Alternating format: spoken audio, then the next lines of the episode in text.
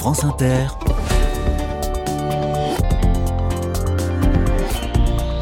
Dorothée Barba. Bonjour à toutes, bonjour à tous. C'est notre dernier jour en Ariège. Il y a eu de jolies choses au cours de cette semaine, notamment un atelier de fabrication de sacoches de vélo éco-responsables à Mirepoix. Alors évidemment, vous vous êtes tous connectés en même temps sur le site de Ricardo Vieira et vous nous avez écrit pour dire qu'il ne fonctionnait pas. C'est simplement qu'il était saturé, mais il est à nouveau opérationnel. Vous pouvez vous précipiter sur velocidad.com pour admirer les sacoches. On a reçu pas mal de courriels furieux suite à à l'interview d'hier, j'ai donné la parole à la Compagnie des Pyrénées qui vend de l'eau en bouteille. Mais je crois qu'il est assez sain, de temps en temps, d'interroger des entreprises qui affichent une démarche éco-responsable et de leur poser bien sûr des questions contradictoires. Tant mieux si vous préférez acheter une gourde et la remplir J'en fais autant, figurez-vous. Au programme aujourd'hui, un lieu hybride dans la petite commune de Vergnol, tout près de Pamiers, en Ariège. Le relais de poche, c'est à la fois une librairie, un resto, une salle de concert, un lieu qui célèbre la lecture à voix haute, le slam et la poésie, et j'en passe. Je passe un coup de fil tout à l'heure au patron de cet endroit qui célèbre la culture en milieu rural. Mais d'abord, on se plonge dans un magazine qu'on aime beaucoup. Soyez les bienvenus. Carnet de campagne le journal des solutions. Les ânes savent tout faire. C'est pas moi qui le dis, c'est Village, notre partenaire. Le magazine Village sort un nouveau numéro ces jours-ci, le numéro du printemps 2024. Et les ânes sont à la une parce que ces animaux rendent bien des services dans les exploitations agricoles.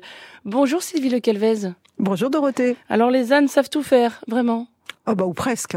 La vaisselle, non, on va attendre un peu, mais euh, euh, randonner avec des ânes, euh, produire du, du lait euh, pour faire par exemple des cosmétiques, transporter des déchets du matériel de montagne. Enfin, en tout cas, ils répondent aujourd'hui à une demande à la fois sociétale, environnementale. Et c'est vrai qu'en plus, le public les aime bien. Ils ont un vrai capital sympathie. un âne, ça vit pas tout seul. Hein. Il faut qu'il ait de la compagnie. Mais en tout cas, les, les exploitants qui se lancent sur ce type de production et d'activité ont l'embarras du choix pour diversifier ce qu'ils peuvent faire avec un âne. J'ai oublié de rappeler, Sylvie Le Calves, que vous étiez directrice de la rédaction du magazine Village. Voilà une erreur réparée.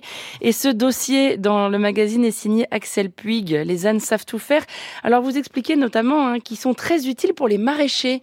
Et ça, c'est une, une pratique un peu en hausse. Hein. Oui, et, euh, et c'est bien parce qu'ils font du travail de précision par rapport, par exemple, à un, cheval lourd. Hein. Euh, ils peuvent passer euh, dans, dans les tunnels, les tunnels de maraîchage, pour ramasser, mais sans tasser le sol. Donc c'est vrai qu'ils sont de plus en plus utilisés. Hein. Il y a même une école nationale des ânes maraîchers maintenant, qui permet de, de se former, de s'initier d'abord, et puis de se perfectionner même au travail et à l'arnachement pour travailler en maraîchage. Évidemment, c'est beaucoup plus écolo qu'un tracteur, hein, l'âne pour un maraîcher, mais c'est aussi plus économique, Sylvie. Alors plus économique, oui, parce que finalement c'est relativement peu d'investissement. C'est euh, faut compter à peu près 2500 à 3000 euros pour un âne qui est éduqué, hein, si on veut pas le former soi-même, surtout pas quand on n'est pas habitué. Puis s'il faut tout le matériel, l'arnachement, faut compter 10 000 euros en tout. Donc c'est vraiment pas hors de prix, surtout que ça apporte d'autres choses et notamment de la fumure pour le sol. Donc euh, ce que ne produit pas le tracteur, par exemple. Mmh. Fumure, pas fumier. Oui, c'est-à-dire que la fumure, c'est l'acte en fait d'améliorer la terre grâce au fumier. Alors moi, l'âne me fait immédiatement penser à, Stevenson et à ses chemins de randonnée, mais j'apprends dans vos colonnes que le boom laitier est assez impressionnant. L'activité laitière devient aussi importante que la randonnée. Oui, alors c'est vrai que c'est un, lait qui est proche hein, du lait maternel, donc est plein de vitamines, de minéraux, donc a quand même de grandes vertus. Et on voit des, exemples, hein, on peut citer la, ferme des grandes oreilles, par exemple dans la Vienne, hein, dont on parle, euh, où euh, au début ils voulaient faire euh, des chèvres et puis ils n'ont pas trouvé l'exploitation ad hoc, c'était trop cher. Ils se sont lancés dans les ânes avec la production de lait d'ânesse, pas seulement, mais de lait d'ânesse quand même. Et 150 litres par an, ça paraît pas gros comme ça, mais tout est transformé euh, en cosmétique dans leur garage de 45 mètres carrés et, ça leur fait leur activité mmh. principale. Il y a 150 000 ânes en France, d'après le, le, décompte officiel. Alors, il faut dire un mot de leur réputation quand même têtue et pas très intelligent, les ânes. Bon, les hommes et les femmes à qui vous donnez la parole dans le magazine Village piétinent allègrement ces idées reçues.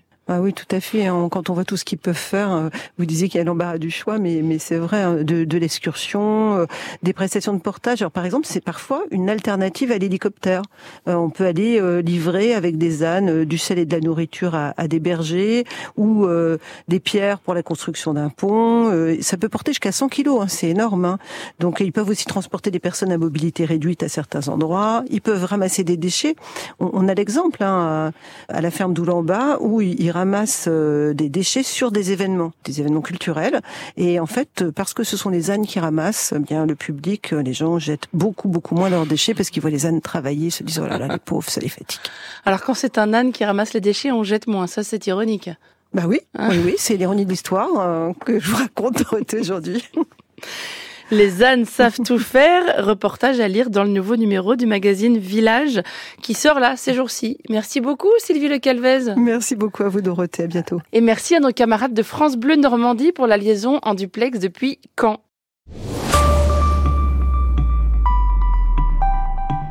Un message d'auditrice reçu dans la boîte mail de l'émission concernant l'Ariège où nous passons la semaine.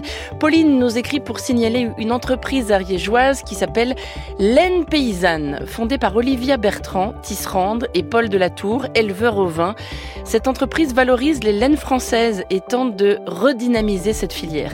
Prête à porter, accessoires, plaides, coussins et surtout de sublimes tapis, écrit cette auditrice. C'est tout ce qu'on peut trouver sur leur site internet et dans leur boutique à Saverdin en Ariège, avec un vrai engagement militant pour redonner à cette ressource la laine, la valeur qu'elle mérite. Olivia apporte une énergie folle à cette aventure pour proposer une collection vertueuse à la traçabilité exemplaire. Vous trouverez bien sûr sur le site des carnets un lien vers le site de laine paysanne, c'est au pluriel, une mode à rebrousse-poil. France Inter,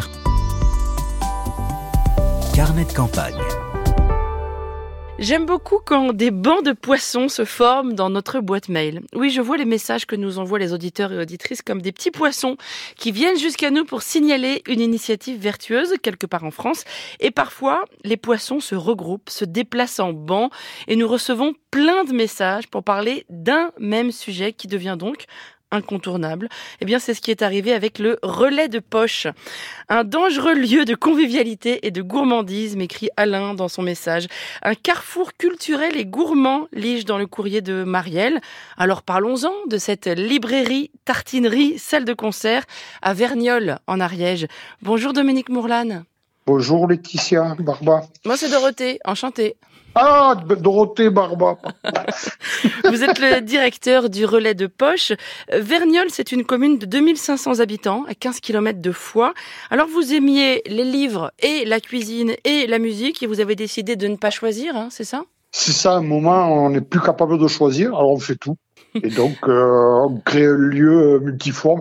L'enjeu, c'était aussi de créer quelque chose avec euh, multi-activité, que ce soit pas mono-activité, surtout en milieu rural c'est compliqué de vivre que d'une une seule euh, chose, quoi. Donc, mm. il faut faire proposer beaucoup de choses. Le fait qu'on ait reçu beaucoup de messages d'auditeurs et auditrices sur votre relais de poche, ça prouve bien qu'il y avait un, un, besoin sur ce territoire en la matière. Bah, manifestement, oui.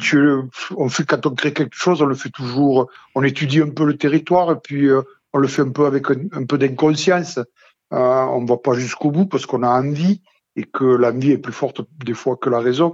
Puis il s'avère que de suite ça a pris, que ça a pris aussi bien du côté librairie que du côté spectacle et que du côté restauration. Mm. Voilà, c'était euh, un pari peut-être, mais euh, ça a l'air réussi pour les cinq. C'est vous qui faites la cuisine, Dominique? C'est ça. J'ai fait l'école hôtelière il y a quelques années déjà, donc euh, c'était la volonté de revenir un peu aux sources, de refaire un peu de cuisine que j'avais abandonné quelques années. Alors, je vois dans votre programme des expositions, un festival de lecture à voix haute, des cafés philo, des apéros slam, un festival jeune public. Ça n'arrête pas une seconde au relais de poche. Euh, c'est ça le problème, c'est de trouver euh, les jours de repos. C'est de dire on fait une pause et on récupère un peu. Effectivement, il y a des spectacles toute l'année, des animations dans la librairie également toute l'année, et puis plusieurs festivals, un, un, deux, trois soleils à destination des enfants, euh, qui a lieu euh, vers la fin juin. Il y en a un autre à l'automne, en octobre, pendant les vacances scolaires. C'est un festival de, d'écriture-lecture, feuille d'automne, ça s'appelle. Et puis, en début juillet, on fait un festival de chansons françaises, puisque c'était la première volonté du lieu, c'était de, faire de la chanson française de, de création. Et donc, on a un, festival de quatre jours en, juillet dans les jardins de la, de la commune. Et puis, on a rajouté, parce que on n'arrivait pas à s'arrêter. C'est pas un festival, mais ça va le devenir à force. On extériorise le relais de poche dans un château qui est à, 4 km du lieu, qui est sur la commune de Vergnol, qui est le château de Fiche, qui est un magnifique, magnifique vestiaire. Et on fait euh, un peu la fin de saison là-bas avec euh, euh, les différentes activités qu'on peut avoir durant l'année, que ce soit de la danse contemporaine, que ce soit du jazz, que ce soit de, de la chanson ou du théâtre on exporte tout ça là-bas. Voilà, ça fait une chose de plus. Et, une dernière ah, chose. encore, non, je plus. Je... plus. C'est que nous sommes aussi euh, jeunesse musicale de France à Riège et que on a cette activité-là aussi tout au long de l'année. Hmm. Un spectacle tous les samedis soirs de l'année, hein, c'est un peu la promesse du relais de poche dans une salle qui peut accueillir 50 personnes. Ça n'est pas rien dans une si petite commune. Bah, c'est euh, ça, c'est le résultat un peu de de mon parcours, c'est-à-dire moi j'ai toujours été euh, de manière volontaire bénévole ou, ou très impliqué dans l'éducation populaire. Donc euh, c'était quelque chose qui était important pour moi. Et à s'installer euh, dans cette maison que nous avons à Vergnol et qui avait toutes ces possibilités-là, on avait vraiment envie de, de remettre le dans ce désert culturel qu'il y avait, euh, de remettre la culture en milieu rural euh, dans un cadre d'éducation populaire. Et là, donc il fallait faire des propositions et surtout être à l'écoute du public pour faire évoluer ces propositions. Mm. Et c'est ce qu'on fait depuis euh, bientôt dix ans. Quoi. Comment est-ce que vous pourriez euh, définir la couleur musicale de cet endroit? Ben, Tout part des livres, tout part des mots, tout part des phrases. Et il faut que, que ce que l'on a dans la librairie, on le retrouve et dans l'assiette et sur le plateau de, de spectacle. Il faut que ce que les artistes nous amènent, le spectateur reparte avec ses mots et, ses phrases pleines la tête. Donc de la chanson à texte, surtout. Ah, c'est de la chanson à texte de création, oui. La poésie aussi a toute sa place au relais ah. de poche, je crois. Ça vous tient à cœur, Dominique? Particulièrement. C'est un gros rayon que j'ai euh, euh, dans la librairie.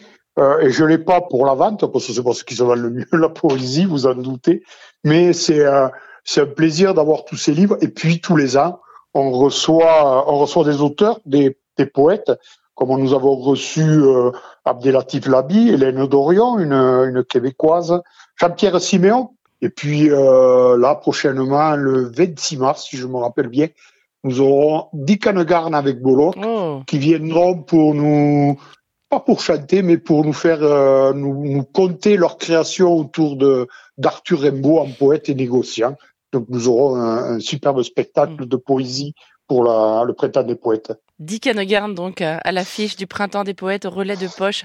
Vous citiez à l'instant Jean-Pierre Siméon. Il a écrit un livre qui s'intitule La poésie sauvera le monde. Vous en êtes convaincu aussi? Ah, ah mais ça, je, suis convaincu. Et pour renforcer ça, je viens de lire euh, Christian Bobin, Le Murmure, que je vous recommande tous. C'est un livre magnifique qui renvoie directement à Jean-Pierre Siméon. Vous, êtes optimiste quant à la pérennité de ce lieu, le relais de poche, Dominique? Oui, c'est toujours délicat en milieu rural de, de maintenir l'activité euh, pérenne, mais bon, on a, on a mis des solutions en place. Il y a beaucoup de bénévoles qui sont autour de nous. C'est pour ça, quand vous me dites qu'il y a eu un, ban de, de, poissons, ça m'étonne pas. Ils sont venus en meute. On a beaucoup de bénévoles qui, qui viennent euh, quand ils ont le temps, quand ils ont la motivation. Donc, ce qui permet de faire tourner le lieu aussi.